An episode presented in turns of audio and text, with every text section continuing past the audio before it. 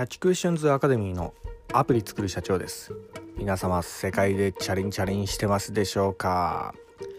えー、本日はですね、えー、まあ、非常に結構大事なところでもあるんですが、えー、世界でアプリを売るために、え皆様に、えまずちょっとお伝えしたいことがございます。えー、アプリをこう作られた方、えー、この番組見られてる方結構多いと思うんですけど、えー、私あの YouTube の方でもですね、え iPhone アプリの作り方とかあのそういったものをあの、え発信してますんで、ね、あの YouTube の概要欄とか、えそこにこう番組リストがありますんでそちら参考にしてもらえたらと思うんですけど、えまずですね、えアプリをこう作る時って、えーまあ、自分がこうどういうものを作りたいかというような自分の欲求に、えー、基づいて何かこう作ったりしてませんかね。えー、ここ結構やりがちなんですけど、まあ、そういうものの類っていうのはあの、えー、やっぱね、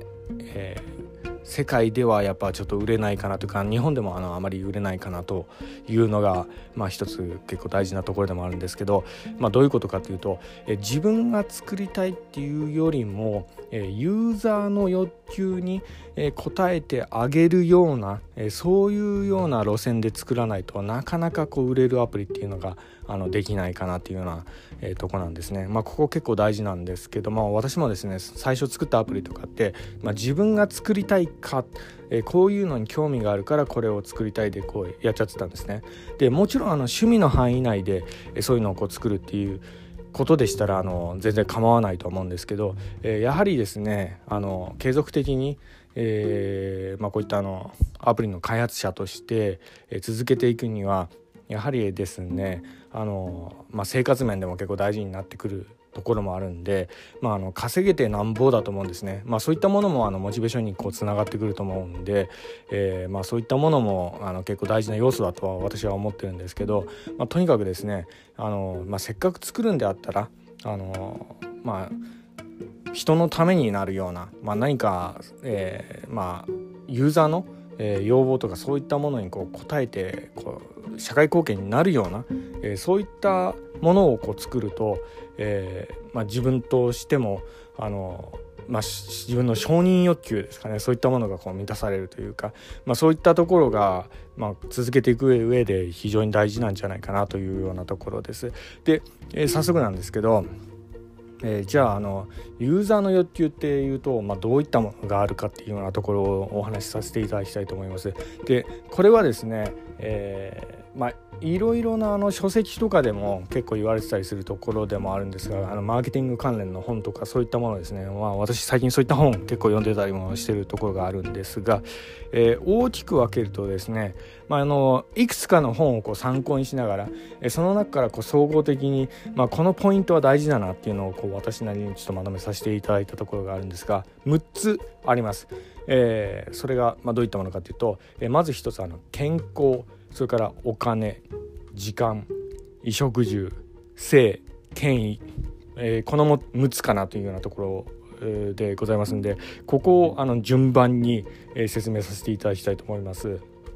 でまずですね、えー、健康、えこれはですね、まあ、あの老若男女を万人受け、えする、えー、まあ、要素だと思うんですけど、まあのまあ、健康食品とかそういったのはもう何十年も前からずっと、まああのえー、言ってみればあの徳川幕府の、えー、徳川家康なんかあの健康食品とか健康食品というかあの健康にまあ非常にこう、えーまあ、敏感だったあの、まあ、有名な人でもありますけどああいうこう、えー、古来から、えーまあ、人々がこう常にこう関心を持っているようなところで、まあ、これは王道なところでもありますよね。でアプリもですねこの路線をこう行けるんであったら、まあ、あのえー、それそれなりにこう外さないあのアプリをこう作ることもできるんですがただあの難しいのはですね、えーまあ、のエンジニアとしての知識だけではどうにかなるっていうようなとこでもないのでやはりですね企業とのコラボだとかあとはあの病院のドクターとか、えー、そういったあの人のサポートとかがこう必要になってくるかなというようなとこですね。あの最近ではですね、えー、あの保険適用が可能になったアプリがこうできたというようなところで結構話題にもなったりしてるのがあると思うんですけど、えその辺はあの私あのツイートとかも、させていただいてるんでそちら参照にしていただければと思うんですけど、まあ、とにかく、えー、健康に関するアプリこれはまあ王道ですかねっていうところがある一方で個人がちょっと参入するには難しいっていうようなところですね。でもう一つですね、えー、2番目のあのお金というようなところの話もさせていただきたいと思います。でこちらもですねやはりですねあの、まあ、響くんですよね。えー、お金がこう稼げるとか、まあ、あのやはりですね、まあ、私のあの冒頭でもあのチャリンチャリンというようなあの表現でこうさせていただいているとこもありますがあのこれも万人受けするような、えー、路線でもあって、まあ、一つの訴求ポイントにはなるんですけどただですね最近あ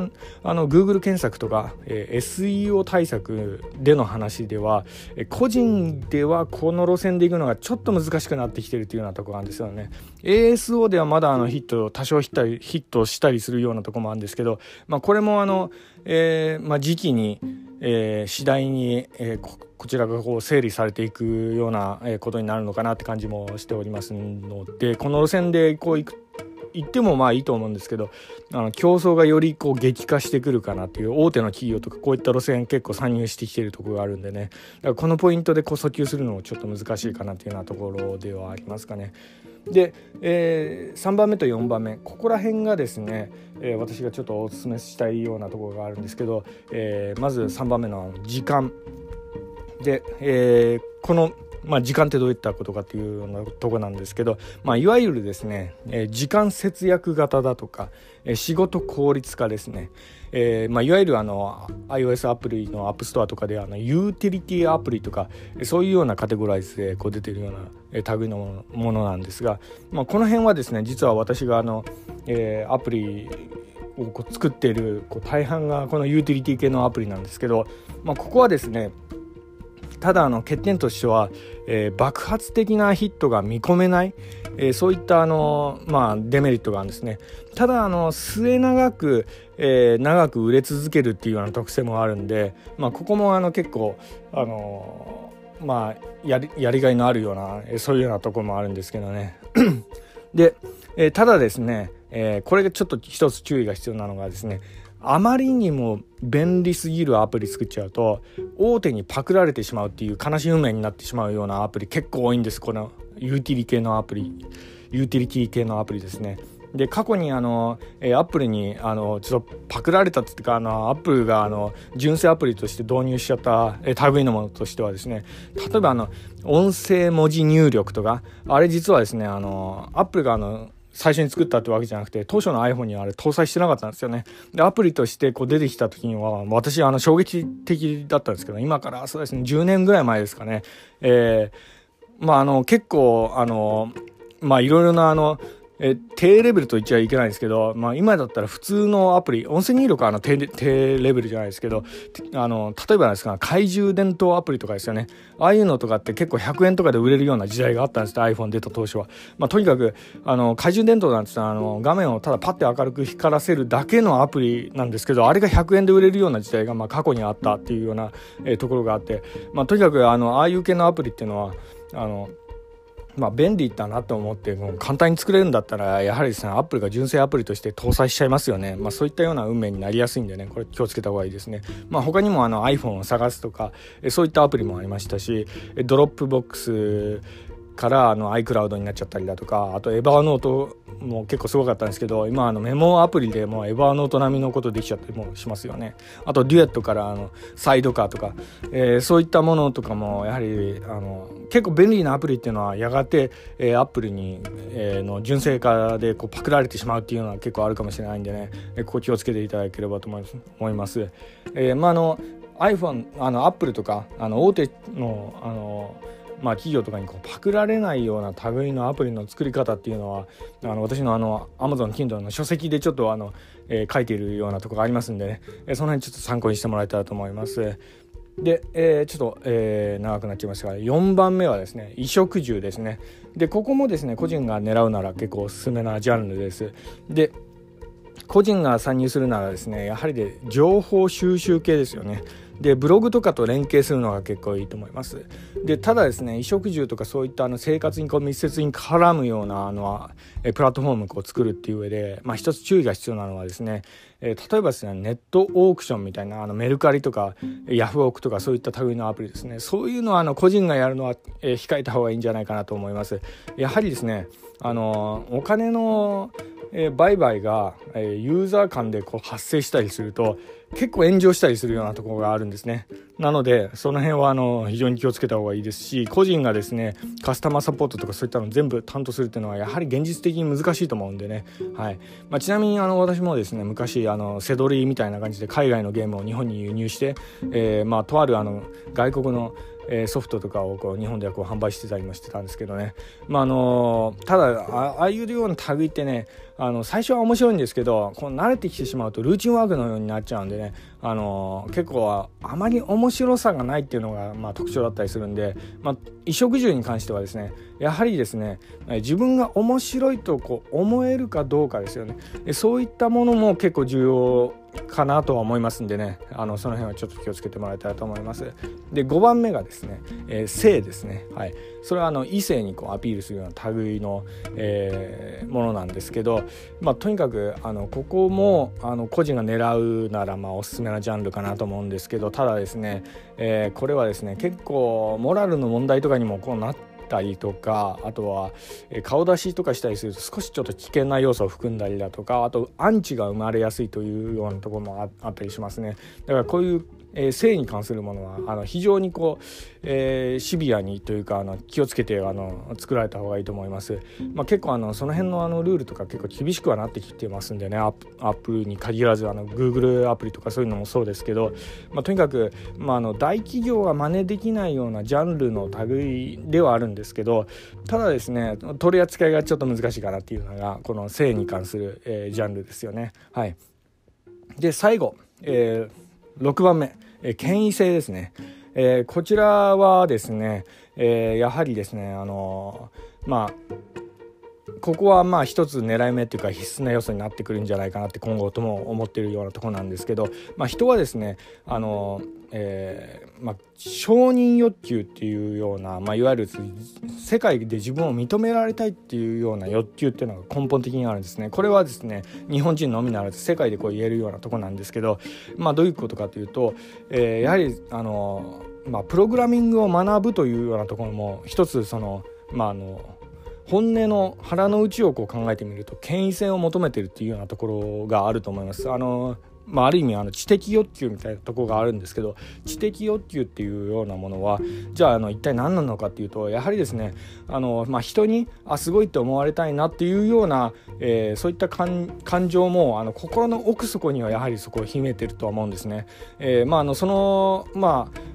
えー、その背景としては結構あのえー、身の回りの、えー、かなりこうハイレベルなプログラマー、えー、あのかなりハイ、あのまあ、プログラマーとしてものすごいこうバリバリいろんなことを書けるような人をもしいたらあの身の回りの人考えていてほしいんですけど結構横柄な人って多くないですかね。はい、それはあの、まあ、世界的にも言えてるんですけどプログラマーってあのスキルがつけばつくほどなんか横柄なそういったような性格になっていくらしい人種らしいんですね。あのまあ、私もちょっと少しあのサイキックなところはちょっとあるかもしれないですけど、えーまあ、とにかく何が言いたいかというとですね、えー、まああの結構あの権威性をこう求めていてその権威性をに対して自信がこうできてしまったか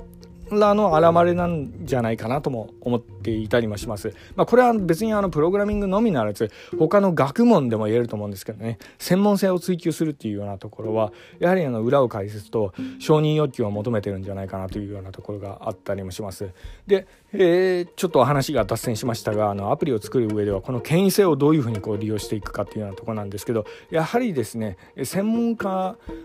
専門性ですよね、えーまあ、例えばあの医療だとかそれから不動産だとか、えー、それからあのトレーディングだとかそういうこう専門性をの知識をこう組み込みながら、えー、それとアプリをの、えアプリを販売していくっていうようなそういうようなやり方は結構大事になこれから大事になってくるんじゃないかなというようなところで6番目のあの要素は結構特殊なんですよね。でこの権威性はですねあの、えー、最初申し上げた1から5までの、えー